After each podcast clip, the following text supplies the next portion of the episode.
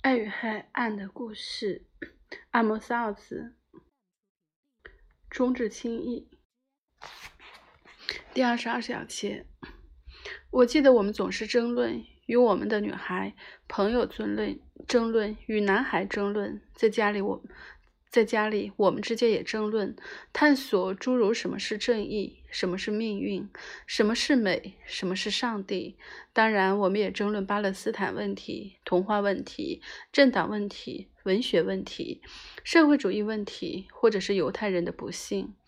哈亚、范尼亚和他们的朋友特别好争论，我争论的少一点，因为我是小妹妹。他们总是对我说：“你只管听着。”哈雅是犹太复国主义青年运动中的一个重要人物。你母亲是青年卫士的一员。三年后，我也加入了青年卫士的行列。在你们家，克劳斯那家，最好只字不提青年卫士，那对他们来说太左倾了。克劳斯那一家甚至不愿意听到青年卫士的名字被提起，因为他们非常非常害怕你会从中接受那些星星点点的红色。一次，可能是在冬天。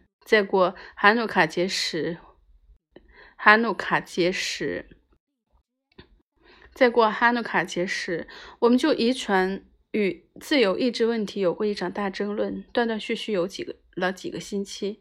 我记得清清楚楚，仿如昨日。你母亲突然蹦出这个奇怪的句子。说，要是你打开人的脑袋，取出大脑，就会立刻发现我们的脑子只是花菜型的东西。就连肖邦和莎士比亚，他们的头脑里也只是花叶菜。我已经想不起范尼亚在什么样的语境、什么样的语境里说这样的话，但是我记得我们止不住放声大笑。我笑得太过，哭了起来，但是他连笑也没笑。范尼亚有这种习惯，极其热切地说出令人捧腹大笑的事情。他知道大他们会笑，而他却不笑。范尼亚只有在适合自己的时候才笑，不和其他人一起笑。只有在人们觉得谈话无任何可笑之处的时候，你妈妈才会突然爆发出大笑。不过是花椰菜型的话，他说着，用双手向我们比划花椰菜的大小，真是个奇迹。他说，就是这个花椰菜能够让你上天入地，进入到太阳和所有的星辰之中，进入到柏拉图理念、贝多芬音乐、法国革命、多尔斯泰小说、淡定的地狱篇，所有的沙漠和海洋，那里有恐龙和鲸鱼的领地，一切都可以进入到那个花椰菜里。人类所有的希望、渴望。错误和幻想，所有的事物都可以在那里占据一席之地，就连那个长得巴什卡杜拉卡什卡下巴上带黑色圆鼓鼓的猴子也是。当范尼亚在谈起柏拉图和贝多芬时，引入了巴什卡，巴什卡那令人作呕的作呕的猴子，我们再次放声大笑。只有你妈妈只是惊愕地看着我们，仿佛可笑的不是花椰菜，而是我们自己。后来，范尼亚从布拉格给我写了一封富有哲学含义的信。我那时大概十七岁，他则是个十九岁的学生了。他的来信对我来说有点高深，因为我一向被认为是个小傻丫头。但我依然清楚地记得，那封长信详细地探讨了遗传与环境、自由意志的对立问题。现在我试着告诉你他是怎么说的，可当然是用我自己的话，不是范尼亚的原话。我认识的人中，很少有人具有范尼亚那样的表达能力。范尼亚基本上就是这这么写，这么写。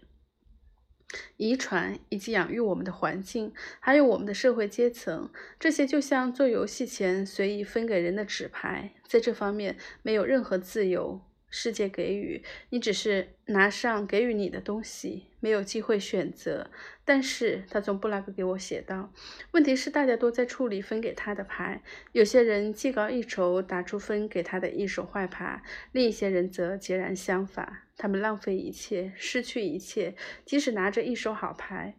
这就是我们所说的自由的意义。如果用分给我们的牌自由出手。”但是，就连出牌好坏时的自由，他写道，也富有讽刺的要依靠个人的运气，依靠耐心、智慧、直觉和冒险，在没有其他办法时，这些当然也只是游戏开始前分给我们或没有分给我们的纸牌。既或如此，我们最后还有什么选择的自由呢？并不为多，你妈妈写道。在没有其他办法之际，或许留给我们的只有自由的随意大笑或悲叹。参加游戏或弃之而去，多多少少试图理解有什么，没有什么，或放弃不去理解。简而言之，是清醒的度过这样的人生，还是麻木不仁的度过这样的人生？要在这两者之间做出选择。你妈妈范尼亚大体上说的就是这些，但这是用我的话表达出来的，不是用她的话。我无法用她的话表达。现在我们正在谈论命运与选择的自由。既然我们说到了牌。我还有个故事要讲给你听。菲利普·穆斯曼家里的乌克兰车夫有个皮肤黝黑、相貌英俊的儿子，叫安东。乌溜溜的眼睛像黑钻石一样熠熠生辉，嘴角微微向下，仿佛流露出蔑视与力量。宽肩膀，声音低沉，像头公牛。安东吼叫时，多梯柜上的玻璃杯叮当作响。每次上街从女孩子身旁经过。安东故意放慢脚步，女孩子无意识地加快了脚步，呼吸也变得有些急促了。我记得我们经常互相开玩笑，我们姐妹和女女孩朋友们，是谁为了安东稍稍整理了自己的衬衫？是谁为了安东头上戴花？是谁为了安东穿上北褶裙和雪白雪白的短袜出去到大街上溜达？在杜宾斯卡大街，与我们毗邻的是工程师斯泰莱斯基。拉夫佐万公主的侄子，你外公十二岁上便被送去和他一起工作。正是这个可怜的工程师建起了模仿。爸爸开始为他干活，最终买下了他的全部产权。一天，他的妻子伊拉伊琳娜。马特维耶夫娜起身离开了他和两个孩子。他只是拎，他只是拎着一只蓝色的小皮箱，直接私奔到对面的棚屋。那棚屋是马车夫菲利普的儿子安东在我们前花园外的建筑群边上为自己造的，实际上是在奶牛吃草的野地里。他从自己的丈夫那里逃跑，确实是有事出有因。他可能是有几分天才特征的人物，但他是他是个醉昏醺醺的天才。有时他打牌时把他输掉，也就是他把他交出去一夜，替代输掉的钱。你明白我说的是什么意思吗？我记得自己曾就这件事问过我的母亲，她脸色惨白，对我说：“索尼耶奇卡，你真不害臊，别说了。”听见了没有？从现在开始，不要想这样令人不快的事情，去想一想美好的事情。因为大家都知道，索尼耶基卡，一个女孩子，即便只是在心里想想那样的事，也会浑身上下长毛。她开始像男男人一样，声音丑陋深沉。这之后，没有人愿意娶她。那些年，我们就是在这样的教育中长大。那么真实情况呢？我本人一点也不愿意想这样的事情。想一个女人不得不在深夜被某个醉醺醺的家伙带到一个肮脏的旁屋充当奖品，想被丈夫输掉的许许多多女人的命运，因为还有其他输掉女人的方式，不只是在打牌的时候。但是思想与电视不同。看电视时，如果看到不愉快的东西，你只是按一下按钮，跳到另一个节目。令人不快的思想就像花椰菜里的虫卵。索尼娅姨妈记起伊拉斯泰莱斯基是个体弱娇小的女人，长得长着张甜甜的、有些令人惊讶的脸蛋。她在阿东的棚屋里住了几个月，也许半年。她的工程师。是丈夫禁止孩子们去他那里，甚至和他打招呼的时候，打招呼时孩子们也不许回答。但是他们每天可以从远处看见他，他也可以看见他们。她的丈夫斯坦莱斯基也一直可以从远处看到他在安东的旁屋。安东喜欢把伊拉从地上提起来，虽然生了两个孩子，他仍然拥有十六岁少女般苗条优美的身材。他喜欢把它像个小狗那样拖在身手上，一圈一圈的轮它旋转，把它抛出去，然后抓住，单腿跳，单腿跳，再来一个。伊拉常常害怕的尖叫，用小拳头连连击打他，几乎都算不上给他挠痒痒。安东像公牛一样强壮，要是咱家马车上的圆杆弯了，他可以赤手空拳把它掰直，真是一场没有语词的活生生的悲剧。伊拉斯泰莱斯基每天可以看见对面的家，丈夫和孩子，他们每天也能从远处看见他。一次，这个不幸的女人喝酒过量，她从一大早就开始喝了。嘿，她又一次躺在家门后面，等待着小女儿吉拉放学回家。我碰巧路过那里，从近处看到吉鲁奇卡不愿意让母亲抱自己，因为父亲禁止他们之间有任何接触。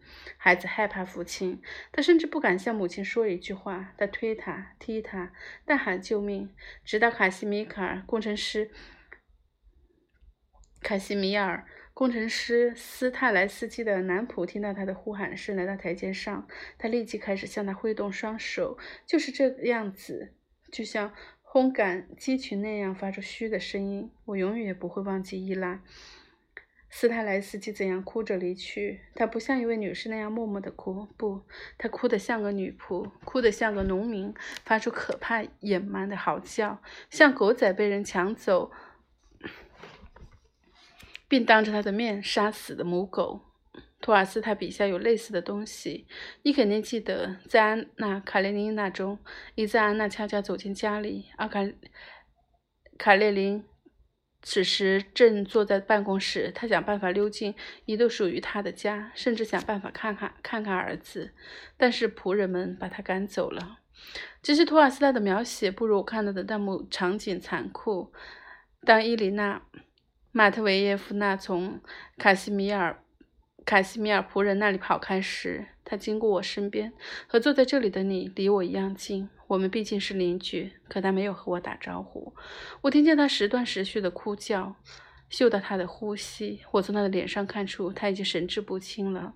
从他的神态、他哭叫的样子、他走路的姿势，我能够清清楚楚地看见某种死亡迹象。过去几个星期或几个月。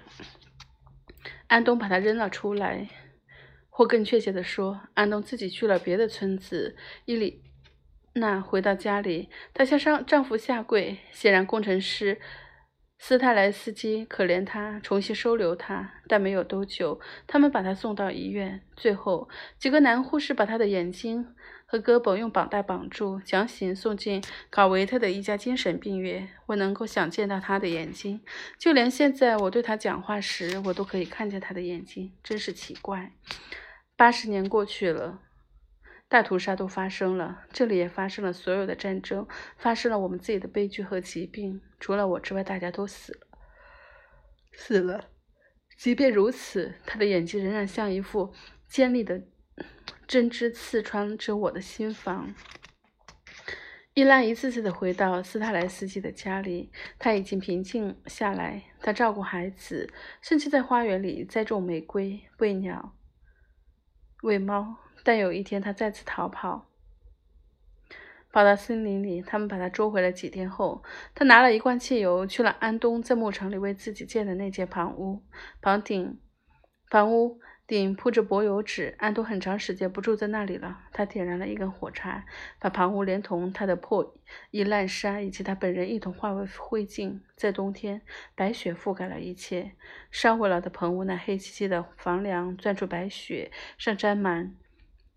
烟灰的手指指向白天、白云和森林。过了一段时间，斯泰莱斯基工程师精神失常，做了件不折不扣的大蠢事。他再次结婚，失去了所有的金钱，最后竟然把模仿股份卖给了爸爸。